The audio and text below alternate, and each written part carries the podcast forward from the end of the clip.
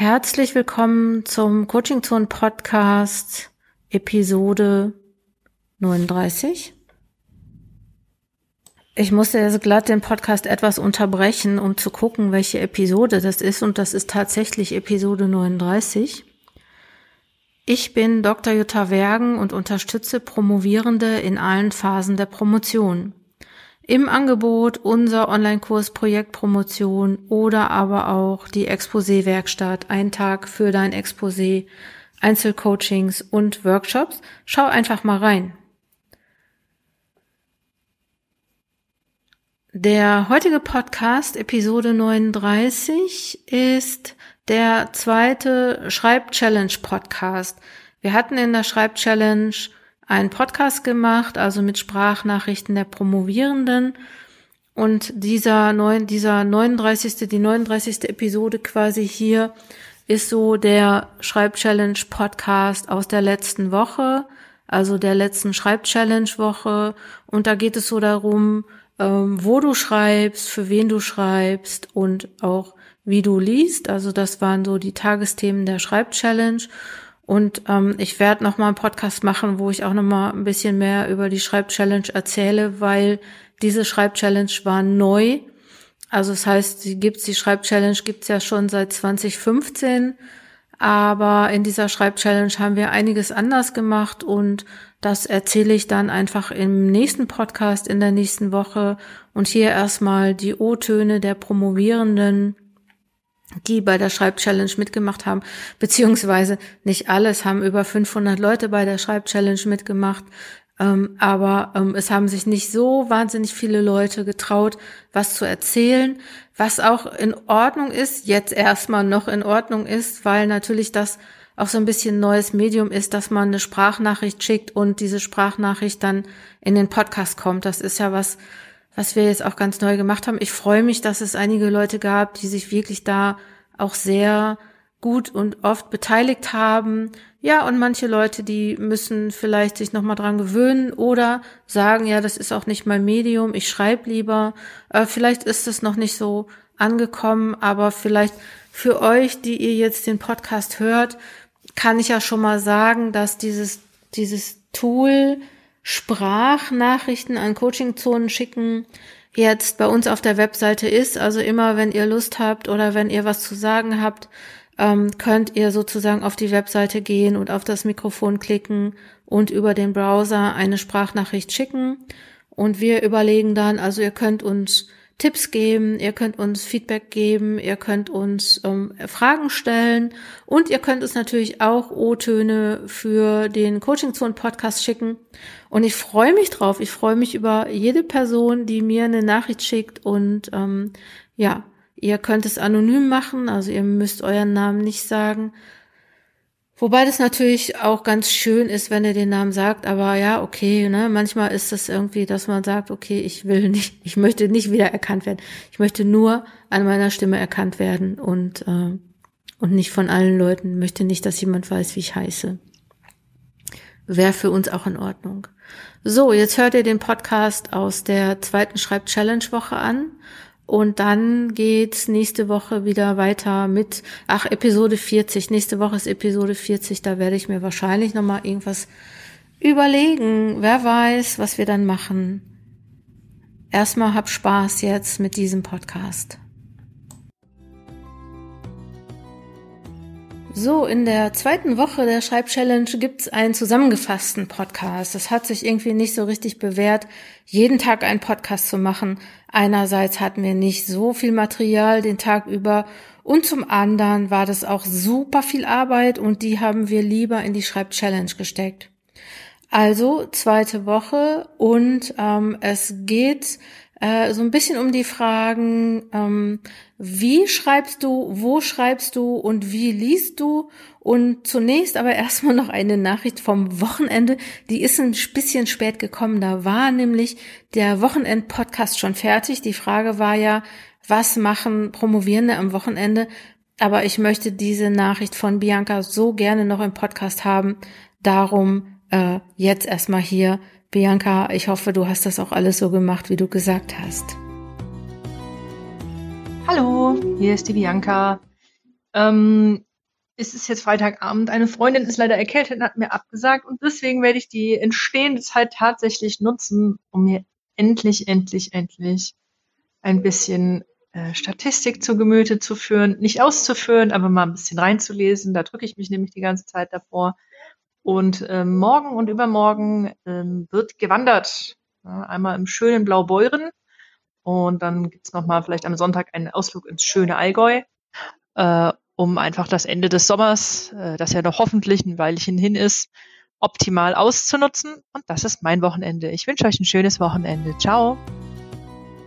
So, die nächsten O-Töne in der Schreibchallenge sind ähm, Antworten auf die Frage, wo schreibst du deine Dissertation?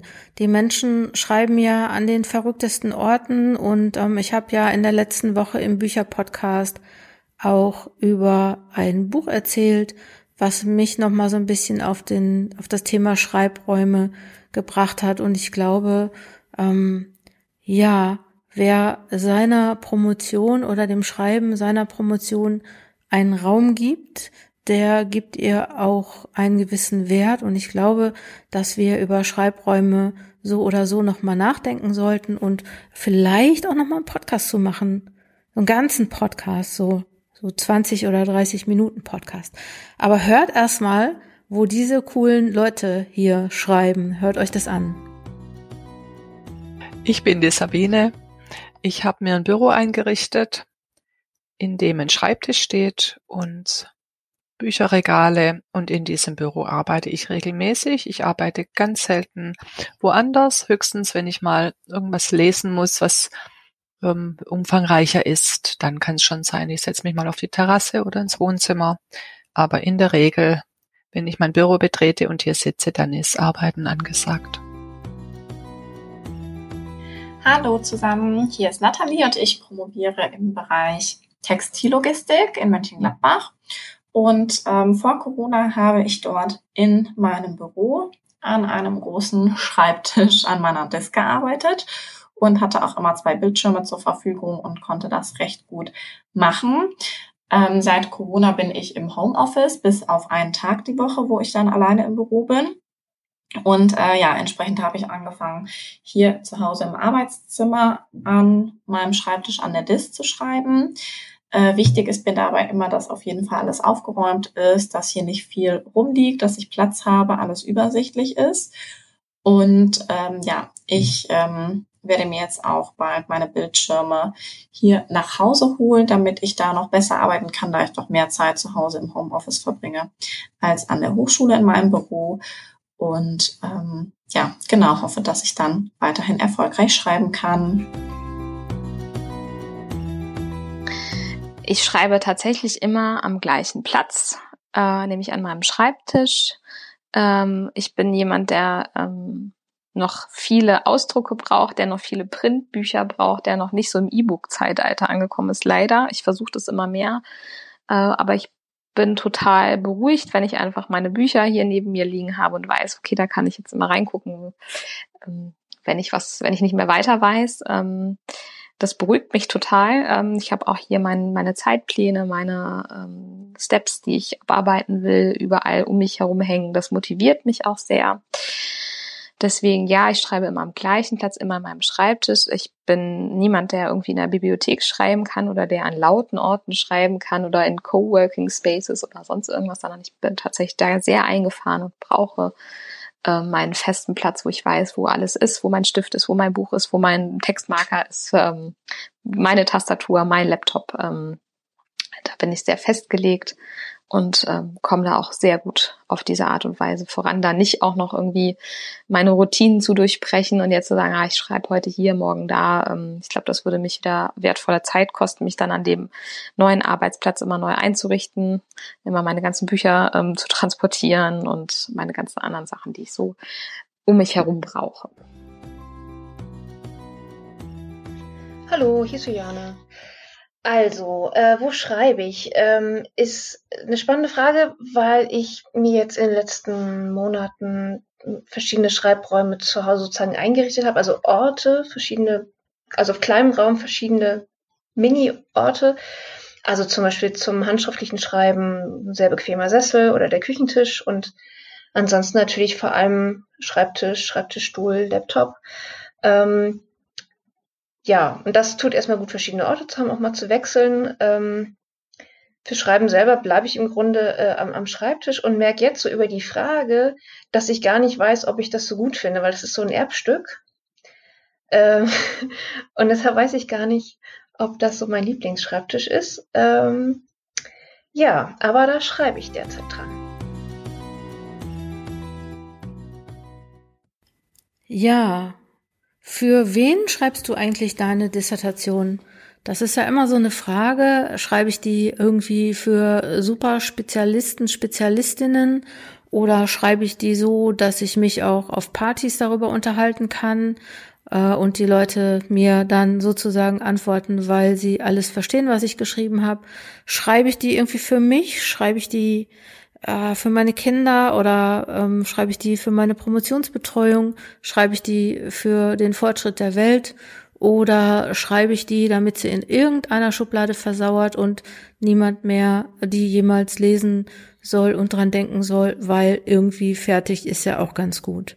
Mach dir Gedanken darüber, wo, für wen du deine Dissertation schreibst und hör mal an, was wir hier für coole Antworten gekriegt haben.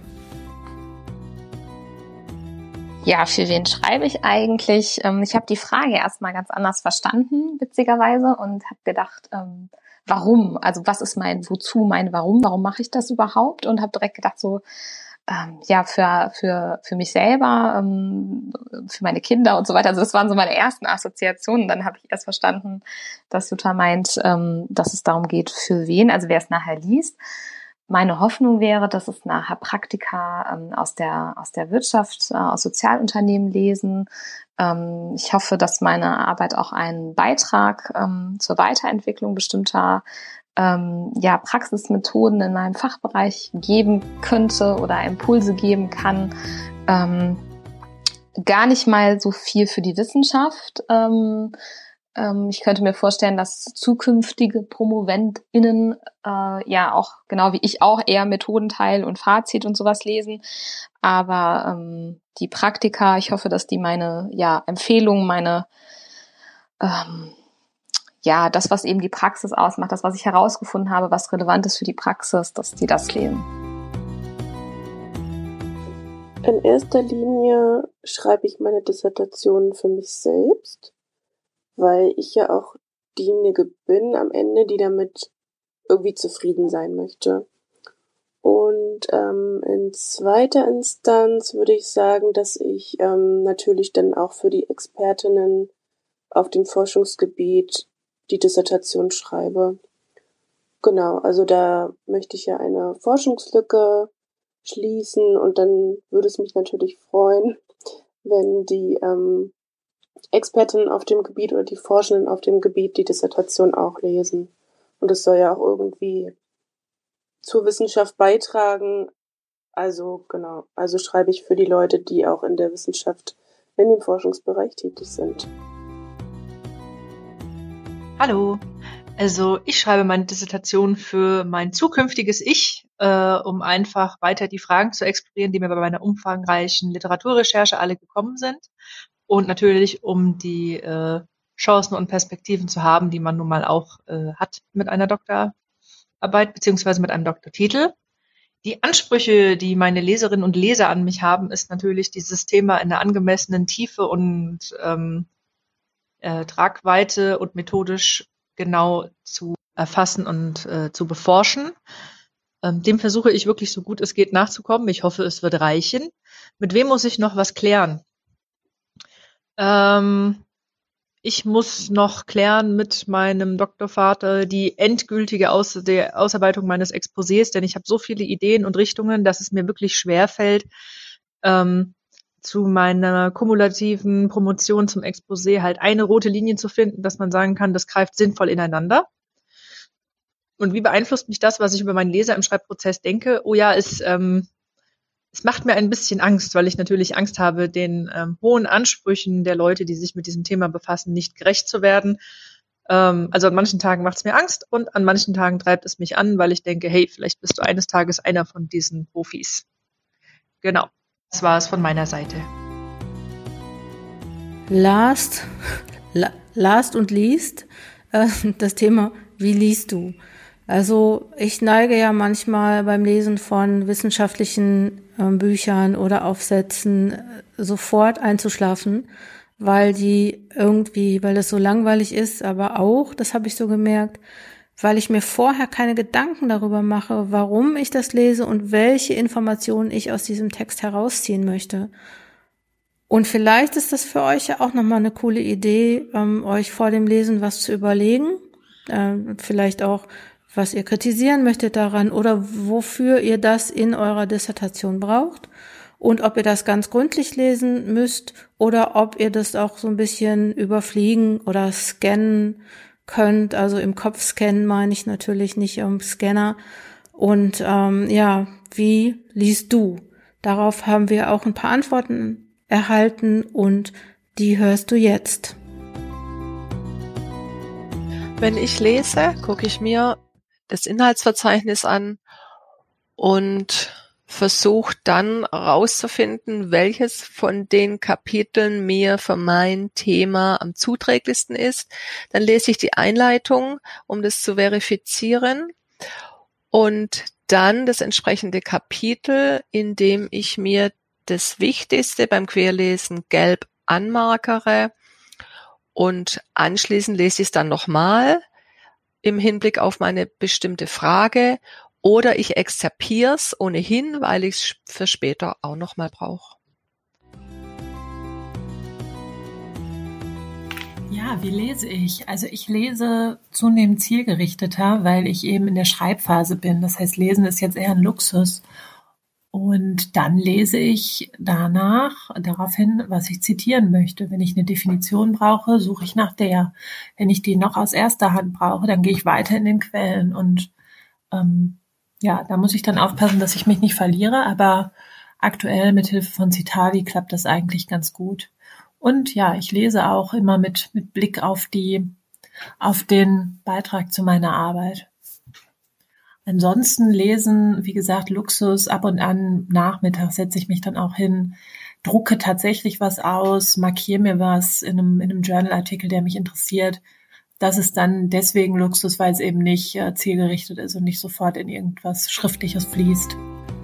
Das war's auch schon mit diesem Podcast aus der zweiten Schreibchallenge-Woche. Schön, dass du dran geblieben bist. Ähm, findest du nicht auch, dass dieses Tool Sprachnachrichten schicken irgendwie eine ziemlich coole Sache ist und äh, so Leute wirklich auch mal einfach live angehört werden können oder mal schnell was sagen?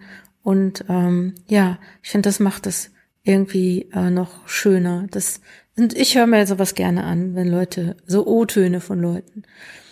Okay, wenn du Unterstützung brauchst im Promotionsleben, ob das jetzt das Schreiben, ob das Exposé ist, ob das Disputation ist oder was auch immer, schau einfach auf, ähm, wir haben Terminvereinbarungstool, vielleicht magst du dir äh, ein Coaching-Call von 15 Minuten gönnen oder aber du schickst eine Mail oder kommst irgendwie anders an uns heran. Das ist ja nicht so schwer unter coachingzone.de geht das ja alles ganz einfach. Bis nächste Woche, deine Jutta Bergen.